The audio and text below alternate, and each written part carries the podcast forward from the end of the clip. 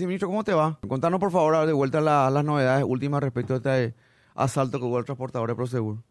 Justamente, eh, procediendo a las investigaciones, ¿verdad? se llevó a cabo el allanamiento de una vivienda en la localidad de Olearis. Se le detuvo a una persona y se recuperaron unos 100 millones de guaraníes. Eso es un avance de que las investigaciones continúan, ¿verdad? Y es la tercera persona que está involucrada en el hecho, ¿verdad? Que estamos viendo que son paraguayos por los momentos los integrantes de esa banda. Menciona 100 millones de guaraníes, viceministro. La información primera era 90. No hay 96, demasiada, sí. pero... El 96, 100 millones, algo así era, sí. Era un promedio, pero así decirlo. 96 millones creo que era, sí, más preciso. Sí. Este joven, ¿cómo logran llegar a él? ¿Cómo se No, da por, justamente...? justamente por, por los trabajos técnicos de investigaciones, el uso de la, de la tecnología, eh, la información recuperada de, de lo que de lo que ocurrió en el momento, ¿verdad? Es un trabajo exhaustivo de la policía que no, aunque parezca, ¿verdad? No, no, no descansa en el sentido de que prosiguen intensamente las, las investigaciones para aclarar el hecho. Este dinero se encontró ya fuera de la bolsita de Prosegur, estaba allí adentro porque se encontró una bolsita que corresponde a la empresa. Así mismo, o sea, el, el dinero está ya más o menos repartido ya, no, no precisamente dentro de la, de la bolsa. Sí. ¿Qué, ¿Cuál fue el, eh, se, eh, se sabe cuál fue el papel que cumplió esta persona en particular dentro de la dentro de la banda, comisario? Dijo él Eh, cuál no, fue su todavía función. no, eso no, no me pasaron esa información. Están manejando bien cuidadosamente ¿verdad? para no entorpecer las investigaciones. ¿Se tiene idea cuántos integrantes había más o menos en el esquema, comisario? Y en el momento del, del hecho se presume que estaban 10 personas. al menos al menos en terreno, ahí en, digamos, En el en, la- terreno. en el momento mismo. Pueden haber inclusive más ideólogos incluso, ¿verdad? Exactamente, la parte logística, o sea que vamos a tratar ya... Inclusive financiación, ¿verdad? Porque usaban también explosivos, no, no, o sea, digamos, difíciles de acceder y todo, ¿verdad? Sí, tenían recursos y justamente eso, para no entorpecer la investigación, o sea, la investigación, están avanzando, ellos eh, trabajan, están trabajando permanentemente. Sí.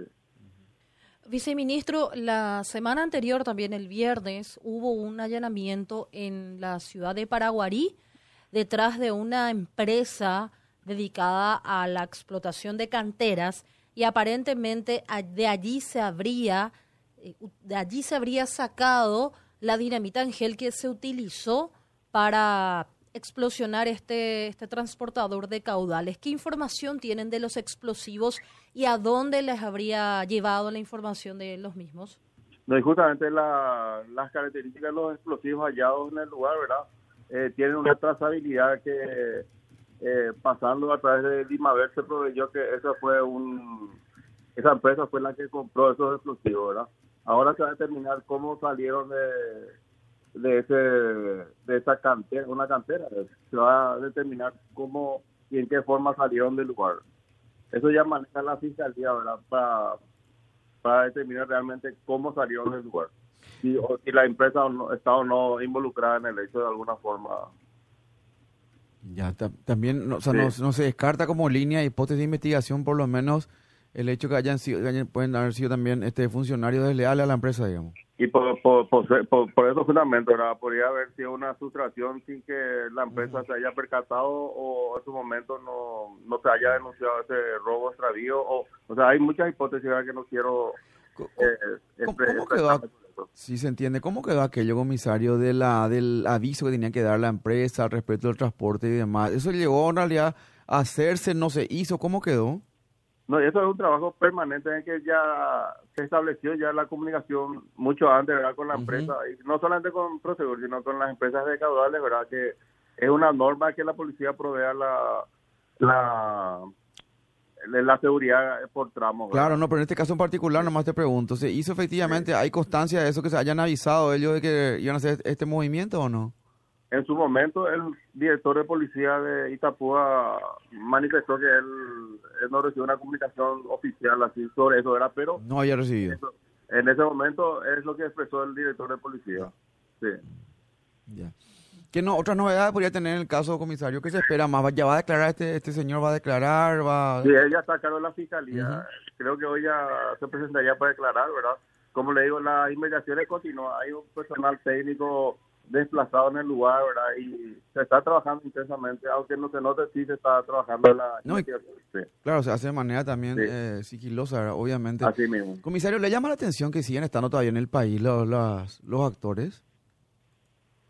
Y al ser paraguayo creemos que Mm. sí podrían eh, continuar en el país, sí. O sea, como presumimos que como en el momento son tres paraguayos los directamente involucrados los que mencionamos, ¿verdad? Eh, y al ser los integrantes podrían ser paraguayos, creemos que permanecen en el país. Ya. Viceministro, aprovechando también el contacto sobre los allana- el, el allanamiento que se dio el fin de semana en la penitenciaría de Pedro Juan Caballero ante un supuesto ante un supuesto intento de fuga de parte de miembros del PCC. La información concreta que recibieron desde el Ministerio del Interior, ¿cuál habría sido? No, eh, la unidad de inteligencia penitenciaria fue la que proveyó la, información preliminar. Entonces, eh, el Ministerio de Justicia ha hecho el procedimiento ahí con su personal penitenciario con apoyo de la Policía Nacional. O sea que el trabajo es del Ministerio de Justicia con apoyo de la Policía Nacional. Perfecto. Bueno, aclarado entonces. Eh, viceministro, agradecerle el contacto. Que tenga buen resto de jornada. Muchas gracias igualmente para ustedes. A las órdenes.